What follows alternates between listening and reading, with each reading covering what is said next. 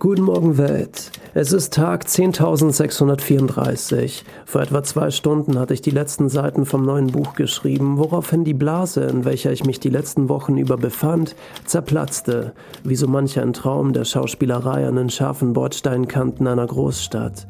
Die traurige Wahrheit ist, dass die Fiktion nun mal besser ist als die Realität.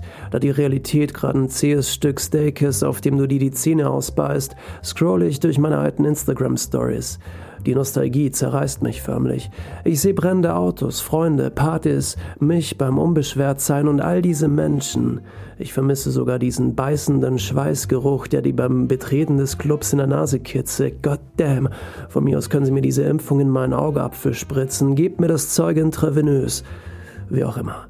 Willkommen in der nächsten Staffel dieses etwas anderen Literaturpodcasts.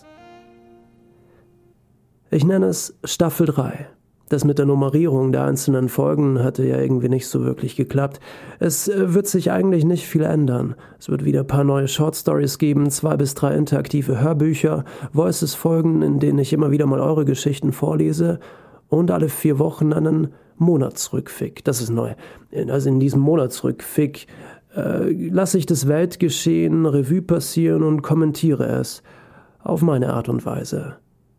Diese Folge 1 von Staffel 3, also diese hier, möchte ich aber mit einem Thema beginnen, das gerade gut zum aktuellen Diskurs passt, wobei Diskurs es falsch treffender wäre, Zerrissenheit. Die Zerrissenheit unserer Gesellschaft. Genauer gesagt geht es um Solidarität. Ich hatte nämlich vor paar Tagen eine Mail von einem Hörer bekommen mit ein paar interessanten Fragen, die ich euch nicht vorenthalten will, Anstatt dass ich euch jetzt irgendeine Shortstory vor die Füße klatsche, hat es irgendwie mehr Substanz, diese neue Staffel oder was auch immer das hier ist, mit etwas zu beginnen, das einen höheren Wert hat, ein Inhalt, der gerade in Zeiten wie diesen wichtig erscheint. Ich meine, es kann niemand leugnen, dass unsere Gesellschaft, ich kann noch weiter ausholen, die menschliche Zivilisation gerade vor ein paar gewaltigen Aufgaben steht. We must pass the great filter. Ich glaube, es wird sich noch in diesem Jahrhundert entscheiden oder zeigen, ob wir die Kurve kratzen oder irgendwann eine braune, ölige Bremsspur im Erdreich sein werden. Die Geologen der Zukunft brauchen dann auf jeden Fall eine gute Schutzausrüstung. Wie auch immer. Ich lese euch jetzt diese Mail vor. Hallo Merlin, ich hoffe es geht dir gut und du kommst mit deinem Buch vorwärts. Ich habe für dich keine Kurzgeschichte, aber einen Vorfall miterlebt, von dem ich dir gerne erzählen möchte. Ich saß letzte Woche in der Bahn in Köln, als ich dem Gespräch zweier älterer Menschen folgte. Als ich mich hinter sie saß, quatschten sie bereits miteinander. Ich hatte mir nichts dabei gedacht, scrollte durch mein Instagram, doch plötzlich hörte ich einen von ihnen zum anderen sagen, wenn es nach mir gehen würde, dann würde ich jeden von den Flüchtlingen vergaßen. Aber sowas sollte man lieber nicht laut sagen. Ich war wie erstarrt, musste sogar kurz überlegen, ob ich das gerade wirklich gehört hatte, aber der andere stieg auf seine Aussage ein. Oder die Boote versenken. Sie lachten, standen auf und stiegen bei der nächsten Station aus. Und ich war enttäuscht von mir. Enttäuscht, dass ich nicht auf seine Aussage reagiert hatte, ihn konfrontiert hatte damit, aber ich war wie versteinert. Wie kann man so etwas sagen? Wie kann man so wenig Empathie empfinden. Wie viele gibt es von diesen Menschen? Ich weiß nicht mal, ob ich das wirklich wissen will. Was sagt das über mich aus? Wie weit reicht meine Solidarität, meine Empathie? Hat sie Grenzen? War das meine Chance, den Unterschied zu machen, aufzustehen? Habe ich versagt? Die nächsten Tage hatte ich immer wieder an dieses Gespräch denken müssen und an das, was es aussagt. Wir, viele von uns, gehen gerade einen gefährlichen Weg, die, die diesen Weg wollen und sich seinen Konsequenzen nicht bewusst sind, genauso wie die, die schweigen und es zulassen, es geschehen lassen. Ich bin Jahrgang 1998. Ich will meinen Großeltern und Eltern keine Schuld zuschieben, doch es war auch ihre Ignoranz, die diesen Planeten die letzten Jahre über verschmutzte. Ja, sie haben es nicht besser gewusst, aber auch viele meiner Generation wissen es noch immer nicht besser.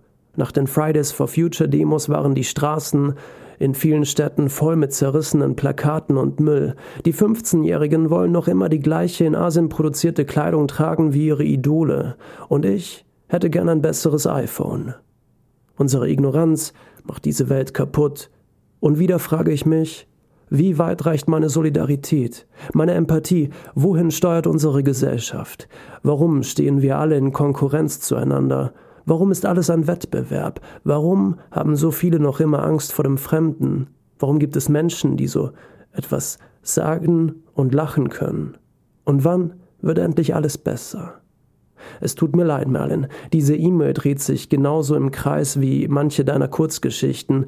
Ich fühle mich wie diese Schlange, die sich selbst in den Schwanz beißt. Ich erwarte mir nicht, dass du darauf antwortest, aber es wäre schön, wenn du mir das Gefühl gibst, dass ich nicht der Einzige bin, der keine Antwort auf diese Fragen hat. Liebe Grüße. Damn.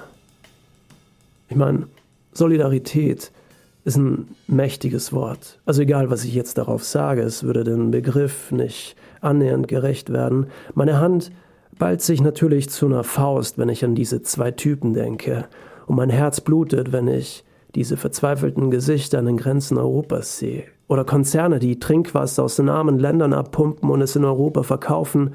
Ich muss an den Netflix-Film Seaspiracy denken und mir wird schlecht. Die Liste ist lang verdammt lang. Und ich habe keine Antwort. Aber ich glaube, dass die Antwort eigentlich ganz simpel ist und dass es sie schon gibt.